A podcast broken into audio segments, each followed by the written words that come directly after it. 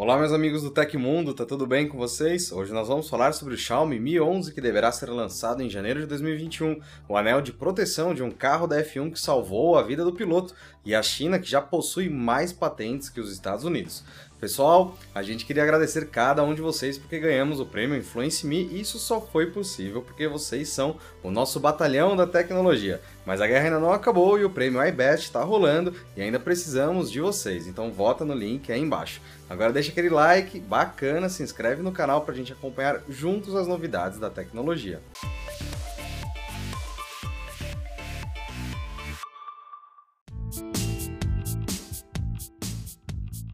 Um tweet publicado na noite de domingo revelou que a Xiaomi deve antecipar o lançamento da sua nova série Mi 11 para janeiro de 2021. Esta nova série da gigante chinesa trará provavelmente os primeiros aparelhos a funcionar com o chip principal da Qualcomm 2021, o Snapdragon 875. Em rumores já vazados anteriormente, especula-se que a série deverá apresentar duas versões, Mi 11 e Mi Pro. O modelo top de linha viria supostamente com uma tela de 2K e taxa de atualização de até 120 Hz. A tela deverá apresentar um recorte perfurado na frente para receber uma câmera selfie. Já o modelo básico do Mi 11 promete um sensor ultra grande angular de 48 megapixels e além do aumento do campo de visão, também deverá contar com um novo sistema de estabilização de imagem. Um dos dois modelos terá uma câmera de 108 megapixels e uma bateria de 4.900 mAh. Os preços não foram revelados.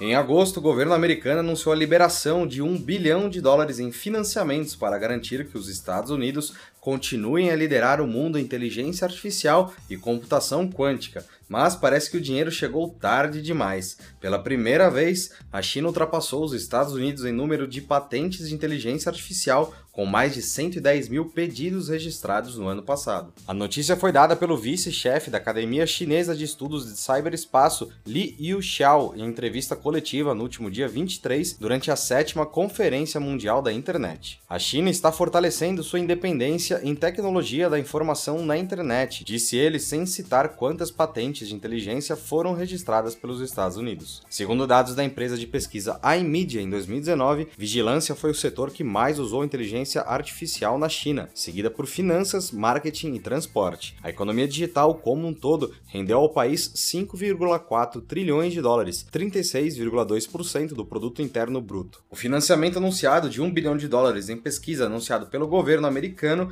é um dos últimos movimentos para enfrentar o crescimento do país asiático no cenário tecnológico. Os usuários de dispositivos Android contarão em breve com um novo recurso em seus aplicativos Spotify. Trata-se da possibilidade de editar mais detalhes de playlists diretamente pela solução, o que inclui modificar a imagem da seleção e também a descrição, complementando o reordenamento de músicas e a alteração do título. Ao que parece, a implementação não está disponível para todo o público, mas de todo modo é fácil de verificar se ela chegou até você. Basta tocar nos três pontos na tela de uma playlist própria e no menu que se abre selecionar a opção Editar. O mesmo acontece com o iOS, que ainda segundo o site estendeu as opções avançadas a mais pessoas. Não se esqueça de que é preciso ter instalada no aparelho a última versão do programa de streaming.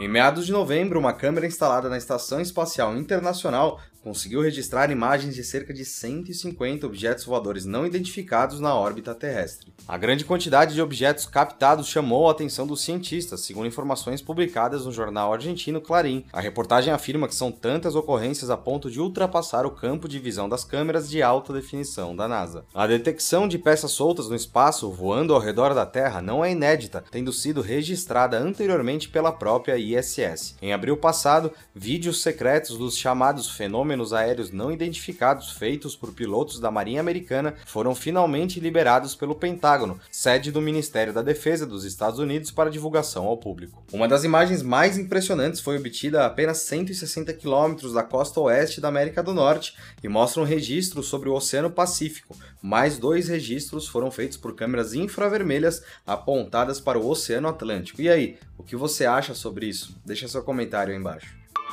Um acidente impressionante com o francês Romain Grosjean marcou o Grande Prêmio de Fórmula 1 do Bahrein no último domingo. No início da prova, o piloto e o carro se chocaram com uma barreira a 225 km por hora, criando uma imensa bola de fogo. Por sorte, o automobilista da equipe Haas saiu do incidente com apenas queimaduras nas mãos e nos tornozelos. Assim, ele afirma que o anel de segurança na frente do veículo foi o responsável por salvar sua vida durante o ocorrido. O piloto, em um vídeo para a conta oficial da F1 no Twitter, comentou o seguinte: Não usei o anel de segurança por anos, mas acredito ser a melhor coisa que trouxeram para a Fórmula 1. Sem ele, eu não seria capaz de falar com vocês hoje. O sistema de proteção citado é formado por uma barra curva de titânio com cerca de 7 kg.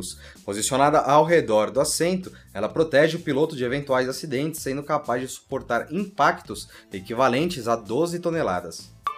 E aconteceu na história da tecnologia. Em 30 de novembro de 2009, a varejista de livros Barnes Noble lança seu primeiro Nook e-reader para competir com o Amazon Kindle, lançado dois anos antes. Até hoje, os e-readers fazem muito sucesso entre os leitores, carregando milhares de livros dentro de um pequeno dispositivo. E essas foram as notícias do Hoje no Tecmundo dessa segunda-feira. O nosso programa vai ao ar de segunda a sexta, sempre no fim do dia. Os links e tempos de todas as notícias que a gente deu aqui estão no comentário fixado no YouTube e na descrição do episódio nas plataformas de áudio.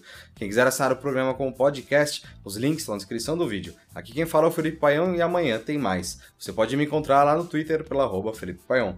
Espero que vocês continuem seguindo as recomendações da Organização Mundial da Saúde. Um abraço e até amanhã.